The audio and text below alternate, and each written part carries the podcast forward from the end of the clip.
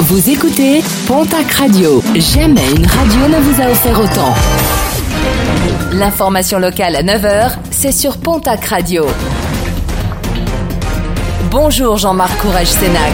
Bonjour à toutes et à tous. Les associations de défense de l'ours montent au créneau suite à la réunion entre agriculteurs de montagne et le chef de l'État à Pau.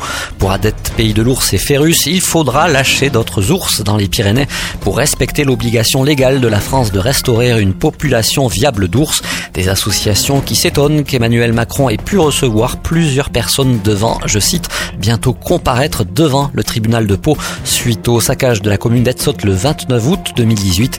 Des associations qui contestent formellement le bilan des dégâts d'ours avancés par les opposants et qui appellent l'État à publier les vrais chiffres. Un début d'incendie au niveau d'un transformateur électrique à l'origine de l'évacuation de plusieurs clients hier au centre commercial Quartier Libre. Le court-circuit a généré une panne de courant dans la zone induspale de Lons et jusqu'à la zone commerciale. La situation est revenue à la normale en moins d'une heure.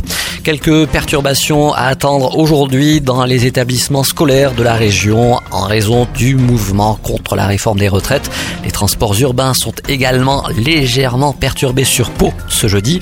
Les lignes 10, 15 et 16 maintiennent leurs horaires de circulation, 8 bus sur 10 sur les autres lignes du réseau. Nos confrères de la Nouvelle République des Pyrénées s'intéressent ce jeudi à la météo de 2019 dans les Hautes-Pyrénées.